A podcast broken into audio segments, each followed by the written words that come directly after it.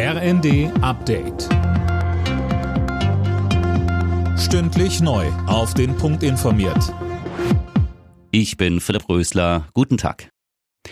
Im Alter von 81 Jahren ist der frühere Bundestagspräsident Wolfgang Schäuble in der vergangenen Nacht verstorben. Der CDU-Politiker prägte die Politik über Jahrzehnte. Mehr von Tim Pritztrup.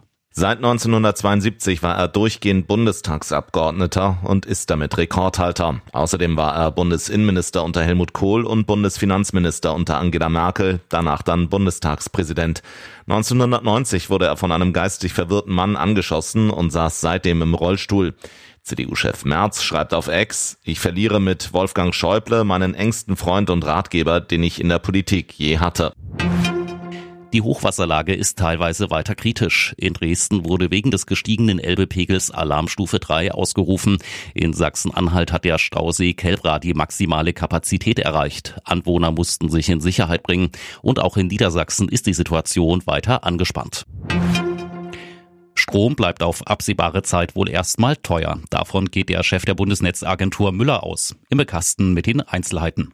Müller sagte der Rheinischen Post, die Zeit der billigen Energie sei vorbei. Daran werde sich so schnell auch nichts ändern. Zwar seien die Großhandelspreise für Strom gesunken, sie liegen aber weiterhin höher als vor Beginn des Ukraine-Krieges. Dazu kommt noch, dass die Ampelregierung die Zuschüsse für Netzentgelte ab dem nächsten Jahr streicht. Bedeutet für einen durchschnittlichen Haushalt Mehrkosten von etwa 120 Euro im Jahr.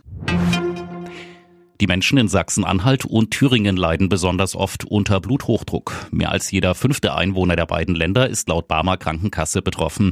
Der bundesweite Schnitt liegt bei 14 Prozent. Alle Nachrichten auf rnd.de